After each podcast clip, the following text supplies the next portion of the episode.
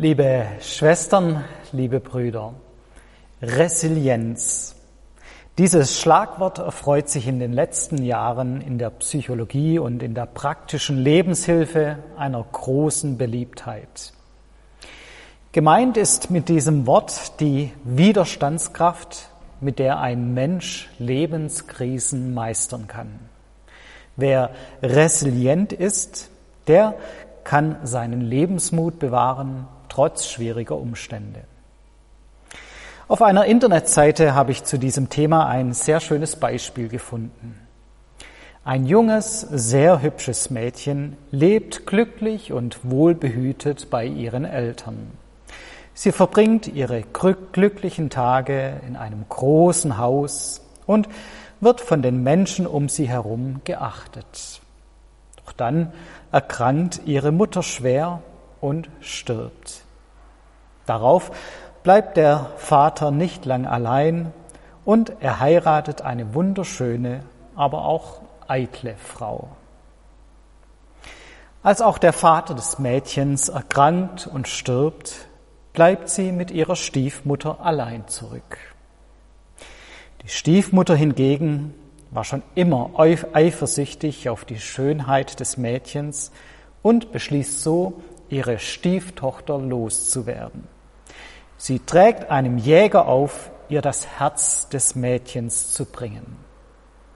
Der Jäger führt das Mädchen in den Wald, doch er kann nicht tun, was die Stiefmutter von ihm verlangte.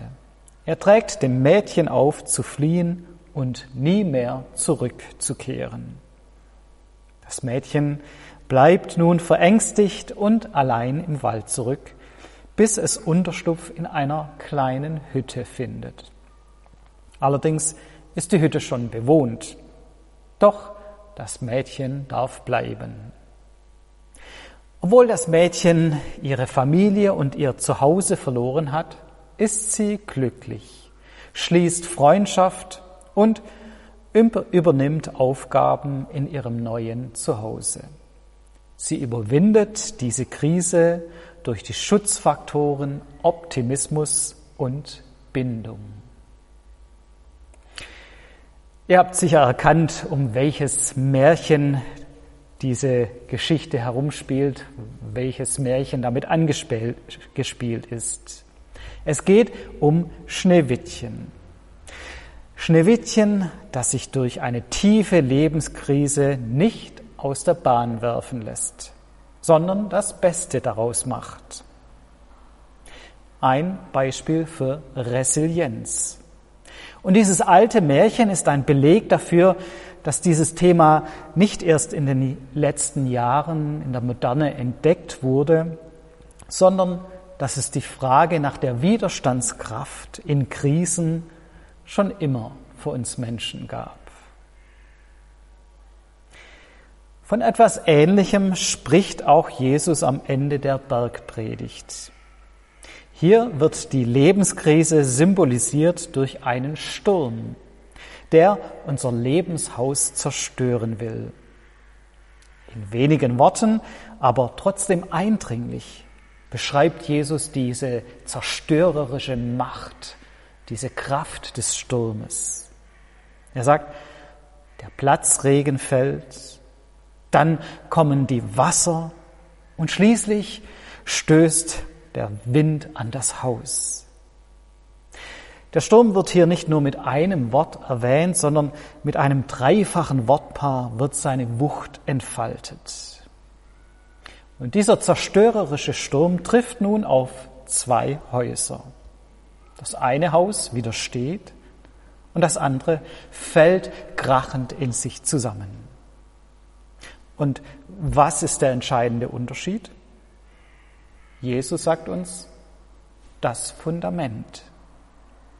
Das eine Lebenshaus steht auf einem Felsen, fest, sicher. Und es bleibt trotz dem Sturm bestehen. Das andere ist dagegen auf Sand gebaut. Die Wassermassen unterspülen das Haus und es fällt in sich zusammen.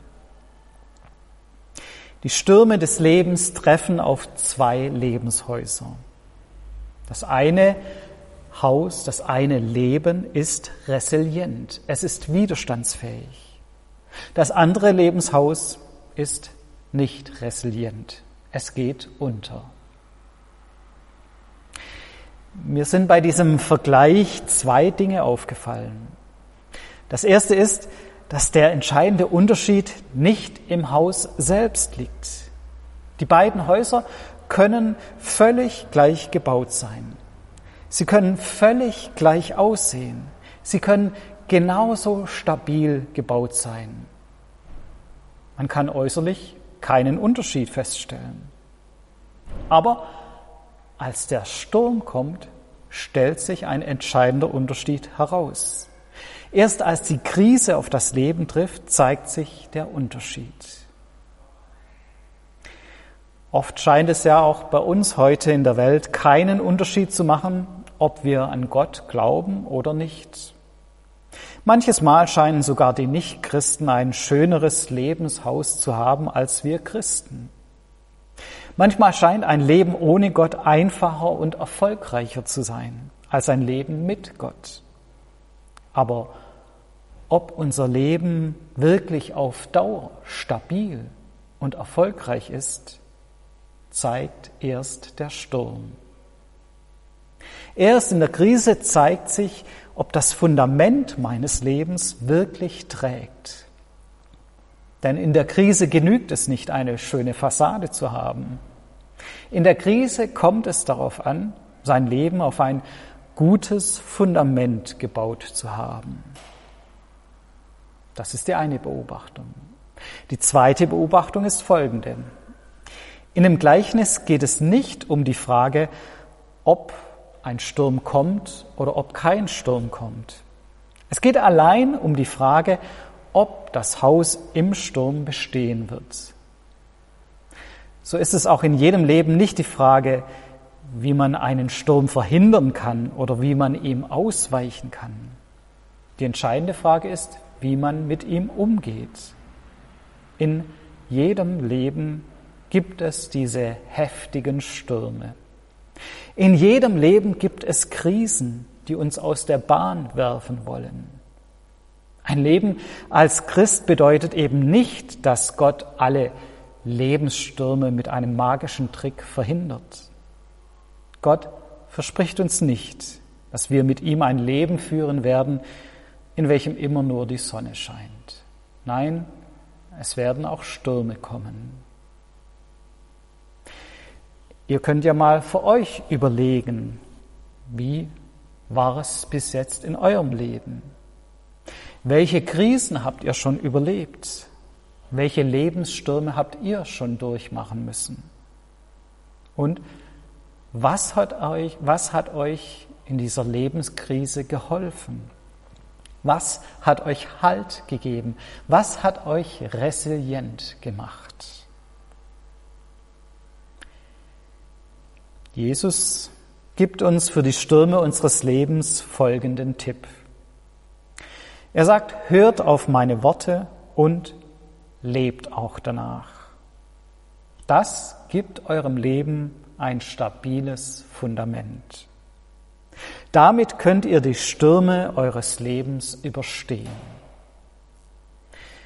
Damit sind natürlich in erster Linie die Worte aus der Bergpredigt gemeint. Liebe nicht nur deine Freunde, sondern auch deine Feinde. Bete voller Vertrauen zu deinem himmlischen Vater. Fixiere dich nicht auf irdische Schätze, sondern suche nach Dingen mit Ewigkeitswert. Richte nicht über andere. Versuch nicht, den Splitter aus dem Auge des Nächsten zu ziehen, sondern kümmere dich um dich selbst und deine Unzulänglichkeiten.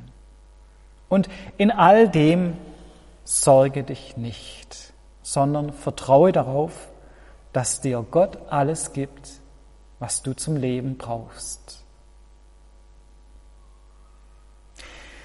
Wer sein Leben nach diesen Maßstäben ausrichtet, der baut auf Felsen. Jesus verheißt uns das. Wer sein Leben aus diesem Blickwinkel heraus gestaltet, der wird widerstandsfähig, auch in Krisen. Wer auf Jesus vertraut, der hat nicht auf Sand gebaut. In diesem Kommentar vom Anfang dieser Geschichte zu dem Märchen von Schneewittchen wird gesagt, dass sie die Krise bewältigen konnte durch die Schutzfaktoren Optimismus und Bindung. Wer den Worten Jesus vertraut, der übt genau das ein. Optimismus. Weil wir sicher sind, dass Gott uns versorgt. Weil wir die Welt und unsere Nächsten nicht als Feinde sehen wollen, sondern allen offen und freundlich begegnen wollen. Optimistisch.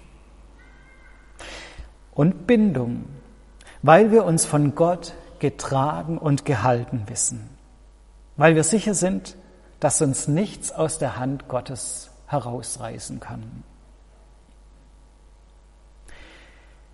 Wir dürfen allerdings dann die Worte von Jesu am Ende der Bergpredigt nicht gesetzlich missverstehen. Nach dem Motto von Leistung und Belohnung. Wenn du die Gebote der Bergpredigt genau einhältst und nur dann wird Gott dich mit einem stabilen Lebensfundament belohnen. Nein, es ist nicht gesetzlich gemeint. Martin Luther deutet das Gleichnis vom zweifachen Hausbau deshalb noch in einem tieferen und umfassenderen Sinn. Für ihn geht es nicht nur um unser menschliches Hören und Tun der Aufforderungen der Bergpredigt. Für ihn geht es viel umfassender und grundlegender um Gottes Tun an uns. Er entfaltet dies am Beispiel von Bernhard von Clairvaux. Luther schreibt, Sankt Bernhard hat ein überaus strenges Leben geführt mit Beten, Fasten und Selbstquälerei.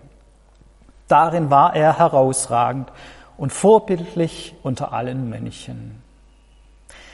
Aber als er in Todesnot kam, musste er doch folgendes Urteil über sein ganzes heiliges Leben sprechen.